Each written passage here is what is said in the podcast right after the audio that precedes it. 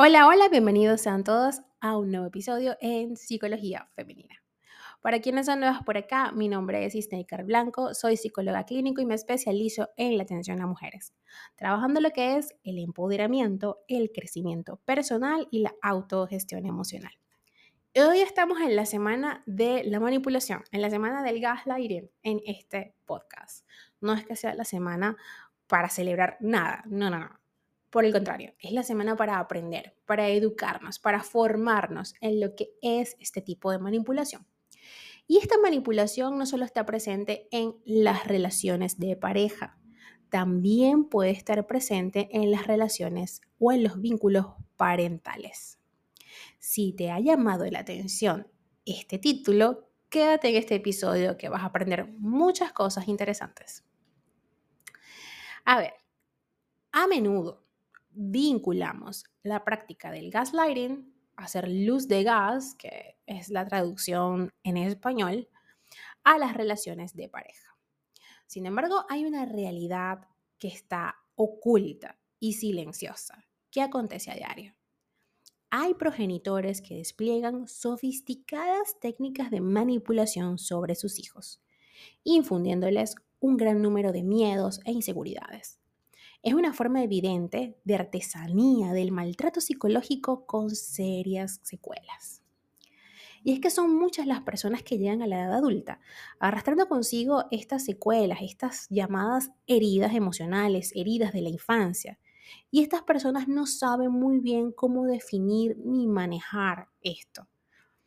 Porque, por llamativo que nos parezca, las víctimas de gaslighting parental tardan bastantes años en ser conscientes de este tipo de abuso.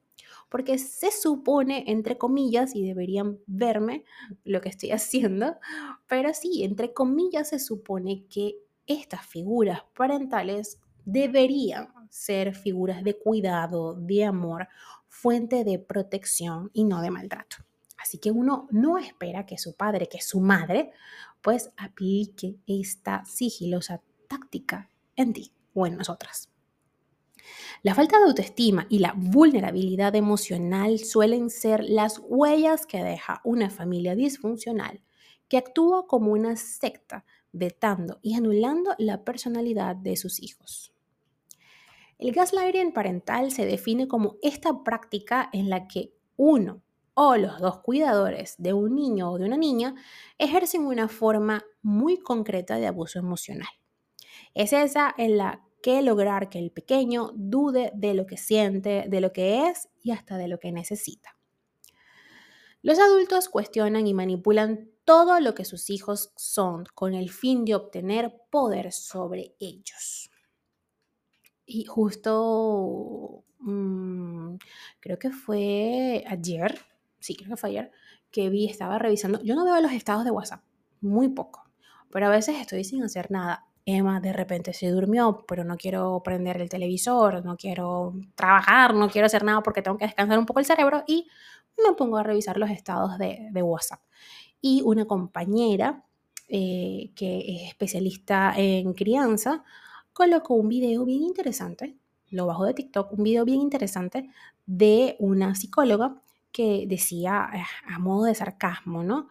Eh, cómo crearle traumas a tus hijos, y una de estas, una de estas técnicas, ¿no? Era eso, invalidar cuando eh, tu hijo adolescente o tu hija está tratando de buscar su personalidad, su identidad, y entonces empiezan a experimentar con distintos tipos de ropa, distintos tipos de música, maquillaje, y entonces ella señalaba esto, que cuando atacamos este proceso tan delicado como es el de encontrarse a sí mismo y encontrar lo que quieren ser, pues les creamos heridas emocionales bien profundas a nuestros hijos sin saber, aunque sí se sabe, sí se siente cuando estamos haciendo algo que no está bien.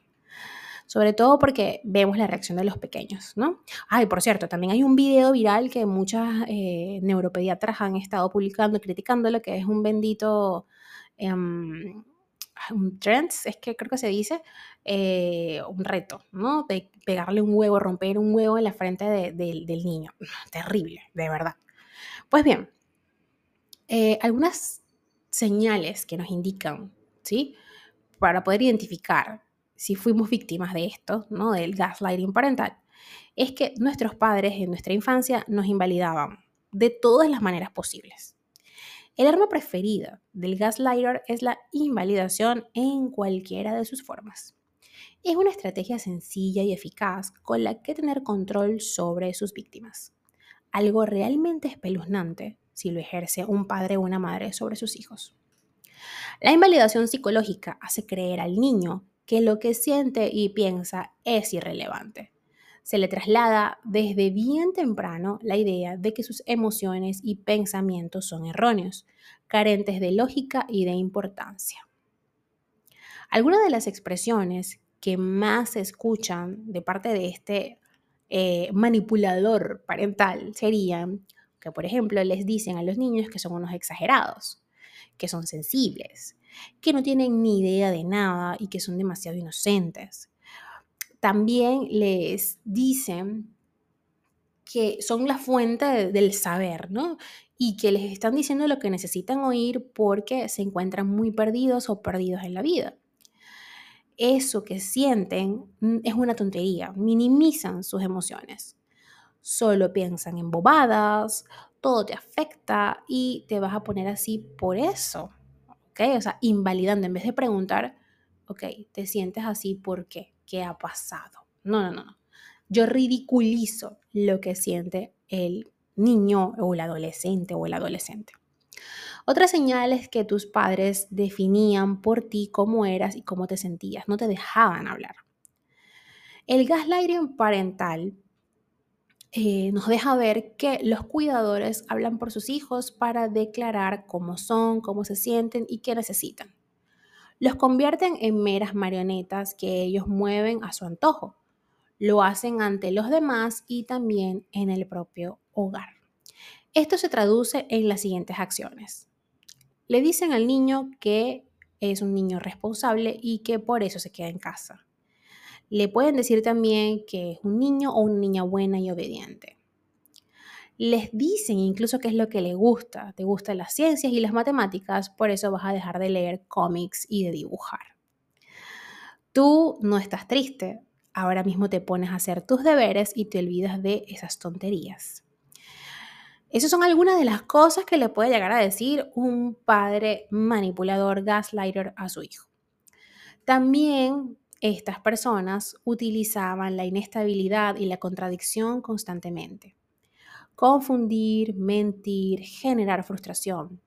En este tipo de entornos disfuncionales reina la inestabilidad como elemento constante, así como los comportamientos contradictorios. De este modo, una práctica común es la de decir hoy una cosa y mañana afirmar lo contrario. Si hoy se le permite al niño ir al parque y a jugar, mañana se le increpará que haya preguntado algo que sabe que tiene prohibido. Un ejemplo que colocaba esta psicóloga en el video que, vi, que les comenté, es que ella decía, por ejemplo, invitaba al niño a decirle malas palabras a un adulto y después al día siguiente lo reprendía por hablarle así a otro adulto. ¿Sí? Eh, eran dos adultos, dos situaciones distintas. Uno era un familiar y el otro era un adulto que no tenía nada que ver con la casa, ¿no? Entonces es así como que, bueno, como es el familiar y yo le tengo confianza, vamos, vamos a faltar el respeto. Pero en la calle no. En la calle eso no se hace. Es un discurso súper em, sin sentido, ¿no? Porque los niños están aprendiendo. Entonces, ¿qué podemos hacer para recuperarnos del gaslighting de nuestros padres? ¿sí? Recuerden que les estoy colocando ejemplos que pueden valer eh, si eres eh, una persona víctima de esto o si sientes que tu pareja o tú misma le estás haciendo eso a tu hijo. Por lo general, quien ha sido víctima o es víctima del gaslighting evidencia más de un problema psicológico, como es el caso del trastorno de estrés postraumático. Todo lo vivido ha minado la autoestima y hasta los cimientos de la propia identidad.